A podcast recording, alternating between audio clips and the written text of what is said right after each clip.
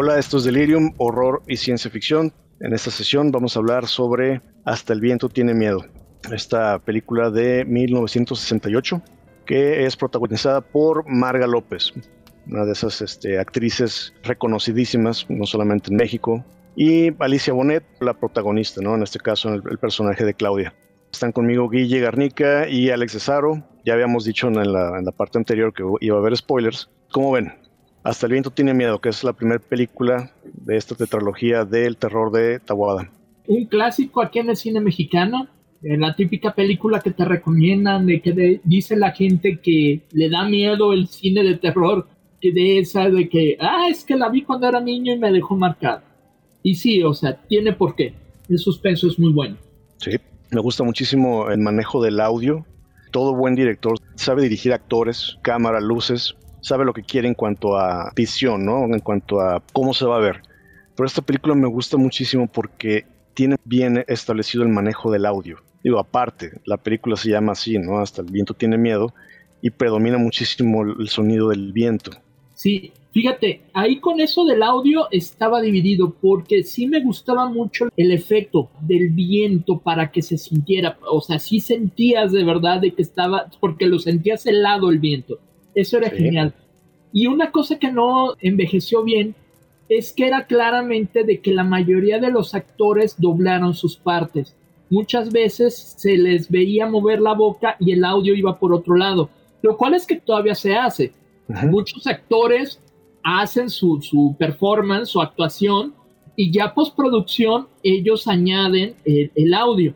Y esto se vio claramente que fue en casi toda la película, aunado de que las actuaciones todavía eran con una clara influencia teatral, eran de manera presentativa en lugar de representativa. Esto es, siendo todavía en los 60 todavía no llegaba el método, por así decir, que puso de moda en los 50 Marlon Brando, James Dean o Montgomery Cliff.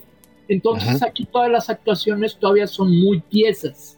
Por ejemplo, tenía una relación así en, en su actuación con Alicia Bonet, que es Claudia, que es la, la principal, que por cierto la conocí de niño porque mi papá tenía unos negocios con Claudio Brook y me tocó ir a su casa de niño en los años 70 y la conocí y recuerdo que se me hizo una señora muy guapa, sorpresa para mí de verla, o sea, no lo ubicaba en esta película, pero bueno, de repente era muy tiesa para expresar sus diálogos, pero en sus gestos era donde veía el, el talento artístico y se veía también la diferencia en las actuaciones, por ejemplo, con Maricruz Olivier y con Marga López, que clásicas eh, vienen del cine de oro mexicano. Sí. Eh, muy bien representando su papel, pero en este, digamos, esta manera antigua de presentar sus papeles, y una Norma Lazareno, que era como la nueva opción y que se veía más suelta con Kitty, aparte el personaje le daba para más, y que podía soltarse más, o sea, veía como el encuentro de dos eras. Tabuada funciona muy bien en el suspenso, con la oscuridad, con las sorpresas, con las escaleras, con las sombras, lo hace muy bien. Pero las partes en que son diálogos y que es en el día es muy aburrido y plano. Ni siquiera trata de jugar con tomas distintas. Ahí va, a, es, a lo que va. En eso sí se vio que todavía estaba novato y que todavía no se sentía completamente, digamos, cómodo en la silla de director. Mm. Pues es que tiene mucho que ver con lo que hablábamos de que su formación de inicio es un poco más teatral y tiene todavía esto medio teatral de que pues en el teatro tú tienes la vista en un punto y es en un punto nada más.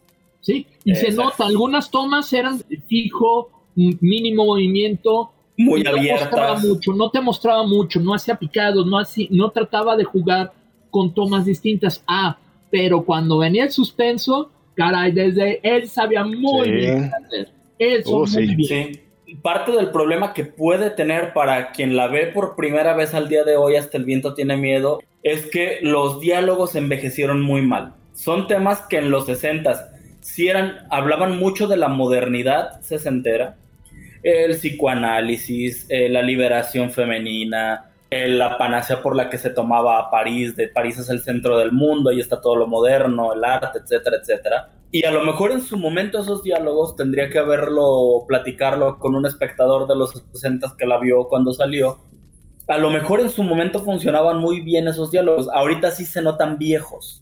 Sí, pero tú te refieres más bien a los temas, ¿no? A la cotidianidad. Al diálogo en de general. Los diálogos.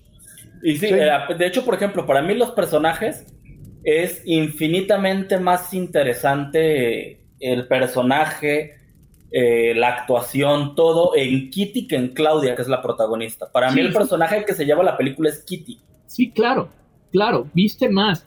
Como te digo, Claudia, esta Bonet, sus diálogos son muy tiesos. Lo salva su actuación los gestos. Si se fijan, los gestos que hace cuando no habla es cuando cambia. Y bueno, Marga López y Maricruz Olivier no tenían mucho que hacer porque Bueno. eran las maestras y eran muy tiesas y todo. Eh, Correcto. Hasta el viento tiene miedo es una película de 1968. La primer, no es la primera que dirige Tawada, de hecho es la cuarta, pero es la primera de la tetralogía del terror por la que se le conoce más. Y es una película en la que un grupo de amigas de un internado, por un motivo muy absurdo, las dejan castigadas en el periodo vacacional. Por lo breve del periodo, porque hay una parte en la que se habla de van a ser 10 días o van a ser dos semanas, algo así, pero es un periodo vacacional breve, entonces eh, no les van a permitir irse con sus familias y se van a tener que quedar castigadas esas dos semanas o esos 10 días en el internado.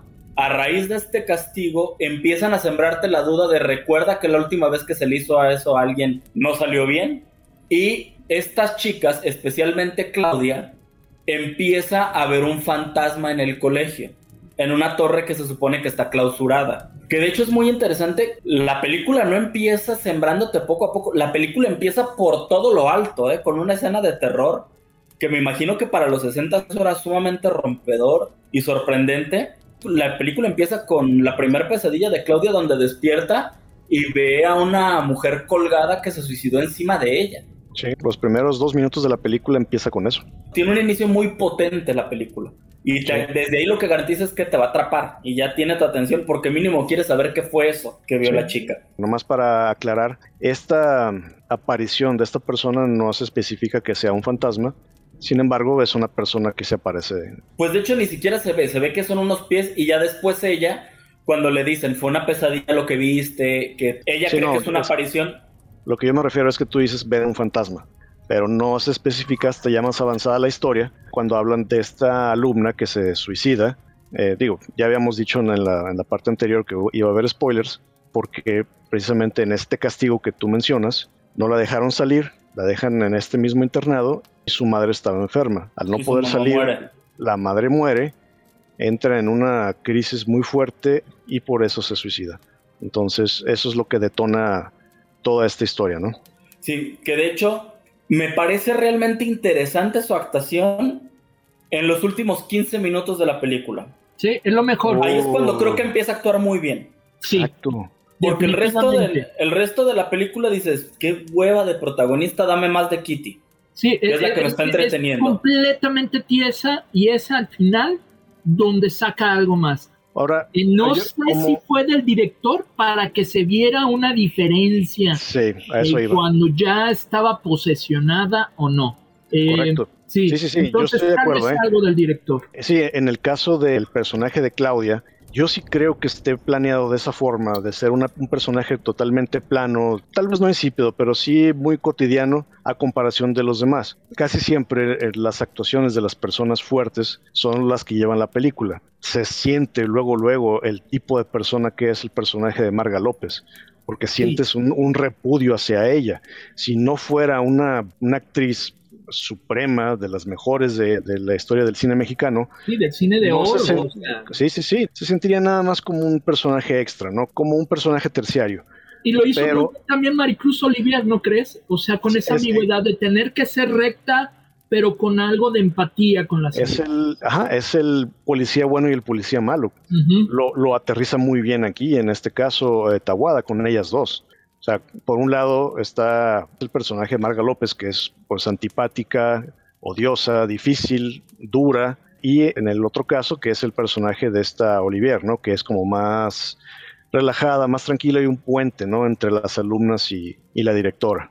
Sí, que de hecho fíjate que lo que hablábamos del suspenso, lo genial que tiene Tabuada es, ya hemos explicado muchas veces la diferencia entre suspenso, acción, etcétera, que es Suspenso es prolongar, prolongar, prolongar, prolongar para tener a la gente al borde del asiento sin saber qué está ocurriendo, ¿no? Que lo hace muy bien. Pero es que también cuando te quiere asustar de lo que ahorita llamarías jump scare o el pastelazo en la cara, también lo hace muy bien, porque por ejemplo. No te lo esperas. Eso es a mí uno de los que, me saca, que me sacó con más ganas la primera vez que la vi y que de verdad fue, creo que de las escenas que más me asustó.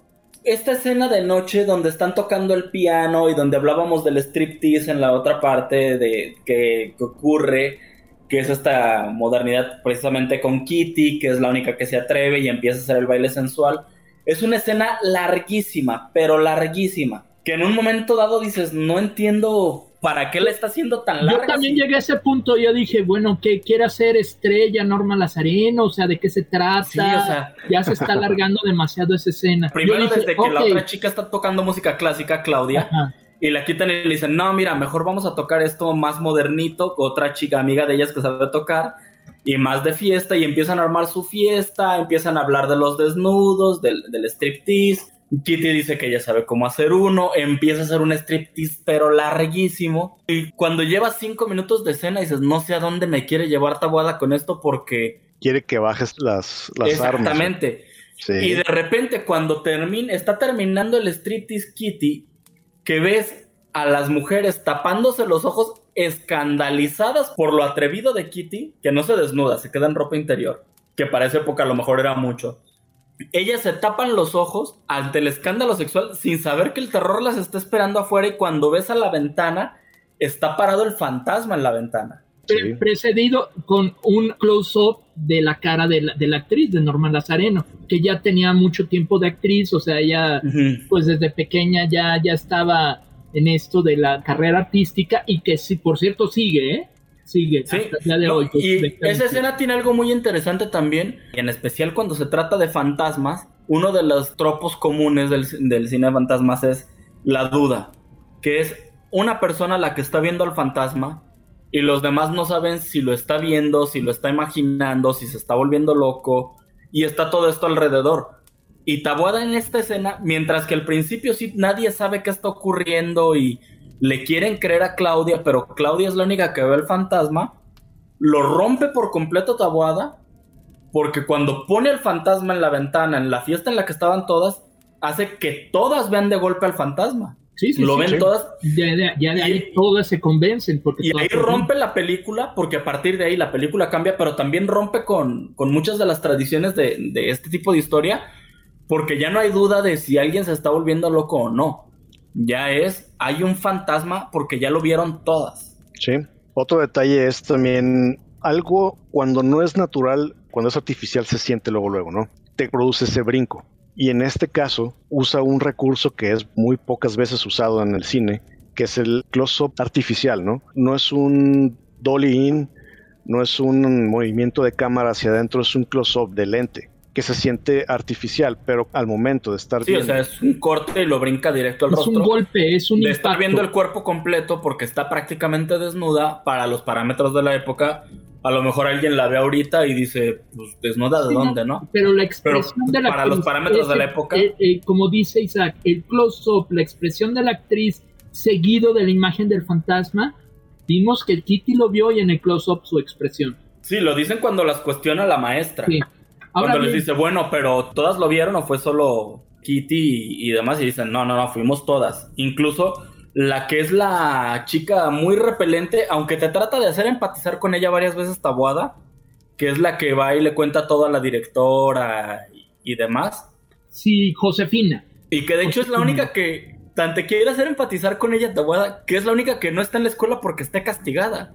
Está en la escuela porque tiene una vida tristísima de basura, donde le dicen, oye, ¿y tú por qué te quedaste si tú no eras de las castigadas? Y si es así como, pues porque fuera del internado no tengo a dónde ir, o sea. Sí, sí, sí, y se entiende, o sea, al no tener algo afuera, trata de pertenecer a algo, o sea. O sea, sí tiene, porque habla de que vive con unas tías. Sí, pero, es así como está bien pensado el guion, el guion de Tabuada.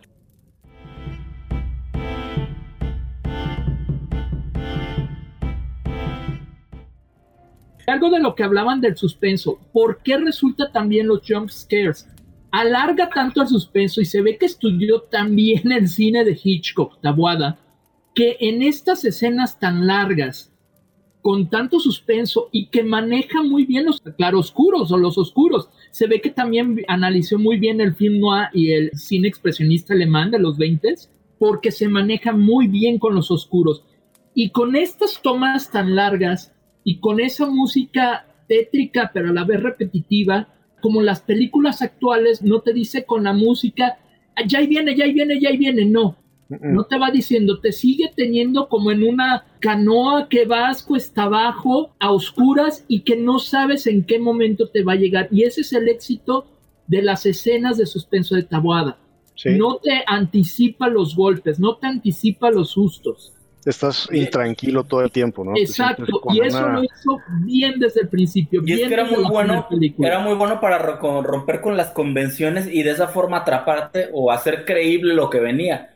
Y aún así, la primera vez que la veo, a mí me toma totalmente con la guardia baja que a la hora de película se muere el protagonista. Y entonces cuando se muere el protagonista a la, a la hora de película, aunque ya había pasado con psicosis, pero en psicosis después entiendes que el protagonista no era eh, Marion Crane, Janet Leigh, sino Norman Bates. Aquí se muere la protagonista y te deja desconcertado por 5 o 10 minutos. Estamos hablando de los 60, del 68, y se atreve con esto. No me quiero imaginar cómo reaccionó la gente en el cine. Cuando te estás empezando a hacer la, la idea de que se murió el protagonista, 10 minutos después te lo revive y te vuelve a romper la cabeza y te vuelves a quedar así como que, a ver, güey. Ese es el plot, twist, el plot twist de la película, pero lo que viene después es lo que lo hace extraordinaria. Pasa de ser una película más del montón de horror a ser una película extraordinaria. Y es cuando decimos, cuando Bonet actúa mejor. Lo que ocurre es que en la escena, cuando están en una hora, Alicia Bonet, que se llama Claudia en la película, sube a la torre para ver qué está ocurriendo o para confrontar al fantasma y ver qué quiere y el fantasma prácticamente la mata. Provoca que caiga de la torre y se muera. Sí. Ahí tú quedas con que ella se murió. Diez minutos después, mientras que todos le están llorando y no saben qué está ocurriendo, revive y entonces le dicen, ¿quién certificó que hubiera muerto? Y dicen, el jardinero. Pues no mames, o sea, el médico hasta se burla y le dice, oye, yo no le voy a decir al jardinero cómo pode las plantas como para que me digas que él certificó una muerte, ¿no? Entonces te crea la duda de que en realidad se confundieron y no estaba muerta. Cuando lo que ocurre es que sí murió, el fantasma la mató para poder poseer su cuerpo y vengarse de la directora, que es la intención de toda la película del fantasma. Pero ahí lo que te deja de duda es, cuando Claudia está poseída, es cuando mejor actúa Monet, pero por mucho, donde realmente se vuelve la protagonista y se lleva la película, cuando está poseída y no saben si está poseída, si está ella fingiendo, eh, todo esto. en particular, Alex, que está hablando con Magda López, creo que es la de después de tocar el piano y la está regañando de por qué estás haciendo y, eh, sí, tú, tú y la otra, ajá, sí, lo que quieras, ya poseída, este, y sale por una puerta y hace una expresión como de, ajá, ¿sabes? O sea, yo dije, ah, no es tan tiesa lo hace, es muy leve y es una fracción de segundo. Pero ya que sabe que no le está viendo Marta López, hace una expresión como, ajá, espérate. Y dije, ah, bien, venga. Ahora déjenme decirles una cosa. Algo que vi y otro tropo común de las películas de, de, de Tabuada, no solo de estas, sino de todas, y algo que le, que le resta unos puntos y muy al estilo gótico es que el que la hace la paga difícilmente vemos a alguien inocente que sea el siguiente en la lista que le va a pasar algo, a menos del protagonista. Pero, es que eso, no lo sabías la primera vez. Si tú ves por primera vez hasta el viento tiene miedo, no sabes eso. Pero empecé a ver la tendencia. Las películas ves la tendencia, que es, pues sí, ¿no? Es un sello característico de Tawada. Sí, uh, sí y, del, y, del, y del gótico. Usualmente del gótico sí hay cierto azar, primero el que se encuentra con el problema, pero durante ya la historia, el que se atreve, el que confronta esa fuerza maligna o, el que rompe las reglas, como usualmente es en el cine de terror, es el que la tiene que pagar. Pero es que fíjate que es lo que voy con que es bastante moderno, es bastante moderno en muchos aspectos Tabuada, eh, o sea, no, no les pasa nada realmente y eso lo vuelve un poco moderno.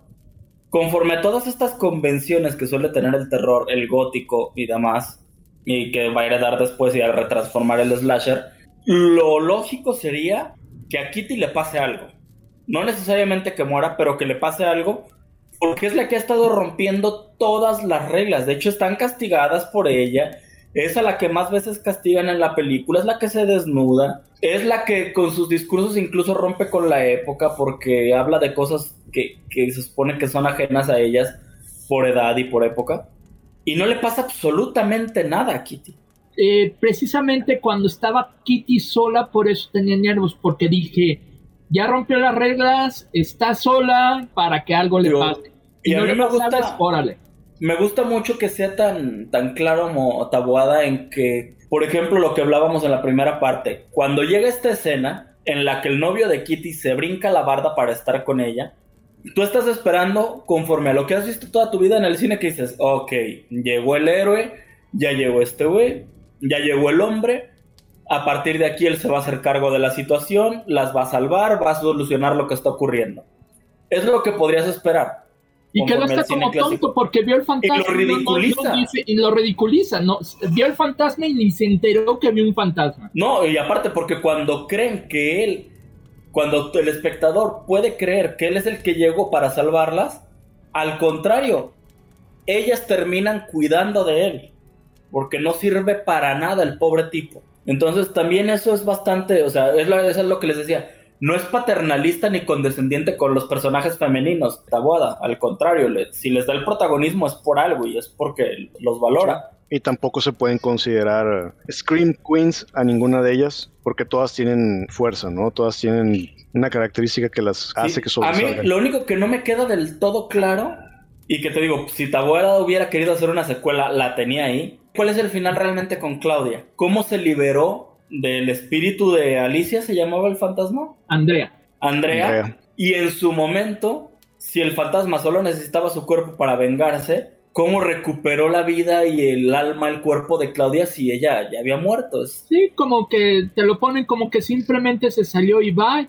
pero, como dices, si quería una segunda parte, dicen, pues aparentemente se salió y tal vez la segunda parte es de que va por, por el personaje de, de Maricruz Olivier, Lucía. Ah, pero es que ese tipo de cosas están de más, ¿no? O sea, es como rebuscarle mucho. Es lo mismo que pasa con Reagan en, en El Exorcista, en cuanto el espíritu deja el cuerpo, ella regresa a la normalidad sin ninguno de los daños que tuvo cuando estuvo poseída. Entonces. Ah, no, pero Regan no se muere. Acá Claudia se muere y su muerte es lo que le permite al fantasma meterse en su cuerpo. Bueno, asumimos que se muere, ¿no? Ahora, y hay otra cosa que tiene Tabuada. Se fijan, no es gráfico. ¿No? Las muertes Nunca. siempre te las imaginas. Y bueno, hay una sola muerte que es gráfica, que creo que es la de Susana, dos amantes en no, eh, tampoco. por, lo menos en la versión que yo vi, simplemente. ¿Es la de las agujas? La de las agujas es Lucía es, Méndez. Es Lucía Méndez, pero, tampoco sale en pantalla. pero después sí sale con las agujas clavadas, ¿no? Sí, pero no lo vemos. Tomando en cuenta que las películas son del 68, 69 y 73, creo, las primeras tres, no creo que le hubieran permitido ser gráfico si lo, si lo quería. Parece que no le interesaba. No, porque acuérdate que estamos en esa época de los 70 estaba apenas empezando el slasher, cuando ya eran las muertes gráficas, que en el caso de Más Negro que la Noche, pues ya empezaba. O sea, que era 75, ¿no? Cuando salió esa película. Sí, correcto. Pero bueno, yo nada más quiero hacer un comentario respecto a eso. Todas las películas de Tawada son de muy bajo presupuesto. En ese entonces se sabía o sabíamos que filmar con cine era demasiado caro. Entonces no se podía dar el lujo de desperdiciar celuloides, carretes, sí, celuloides, carretes. Entonces era como que a la primera que sales, así sale, sí, sí, sí. si, acaso una repetición o no. Y se nota que el doblaje, eh, perdón, eh, eh, los diálogos los grabaron después. Sí, correcto, ese, es el detalle. Es que también volvemos a la si no, salió, si no salió bien a la primera, ni modo, ya en postproducción lo arreglamos y lo arreglamos como se pueda. También toma en cuenta que el origen de Tabuada es un cine en el que él está acostumbrado a, que las cosas se hagan así. Como mencionábamos, él trabajó mucho con Federico Curiel y trabajó con Méndez trabajó en cine de luchadores Taboada y precisamente como los luchadores no saben actuar, casi todo el cine de luchadores no escuchas la voz real del santo ni de Blue Demon. Grababan ellos, hacían los diálogos moviendo la boca y después se contrataba a un actor que los doblaba. Entonces él estaba muy acostumbrado a trabajar con esa técnica de se graba y luego los doblamos en estudio para que quede bien el, audio y para que quede bien, ahí sí podernos tomar un buen tiempo en los diálogos en que queden bien. Vamos a cerrar este review de Hasta el viento tiene miedo. ¿Qué calificación le ponen ustedes? Y un comentario final. Mira, me gustó la parte del suspenso, no solo me gustó, me encantó la parte del suspenso. Las apariciones están muy bien hechas, las actuaciones no envejecieron bien. Entiendo que era otra escuela, pero es distinto, se sentía muy tieso. No me gustó Taboada en sus escenas normales de, planteamientos y diálogos, se me hizo muy tieso, se notaba que no tenía mucha experiencia como director. O sea, es buena, pero me la esperaba muy buena. Entonces, para mí, no es la mejor de Taboada de esta tetralogía. Le pondría un 78. Ok. Yo, calificación, le pongo un 8. Hasta el viento tiene miedo un 8. Muy bien. Sí, ya después hablaremos sobre los remakes. no hay necesidad. No, pero pues igual algún día los mencionaremos. Yo, a mí me gusta... yo no lo vi. Antes de que cierres, Isaac, tú la viste. ¿Cómo se para la remake con esta película? Yo no la vi. El remake es eh, para mí independiente. Yo, yo sí soy de esos este, defensores puristas. Sin embargo, lo quiero, lo quiero ver con ojos independientes, porque hay muchísimos remakes que se están haciendo últimamente que se paran solos. Digo, por poner un ejemplo, ¿no? Entonces yo las quiero ver así con esos mismos ojos, sin embargo no puedo evitar hacer muchísimas comparaciones. Obviamente la película nueva mejora todas esas cosas técnicas, sin embargo se siente sin espíritu, sin alma, sin corazón. Pues ya está, este fue nuestro review sobre la película de Carlos Enrique Taguada, Hasta el viento tiene miedo. Síganos en las redes sociales, ya saben, escríbanos, entren a la página de delirium.net y nos vemos en el siguiente review, que es El libro de piedra.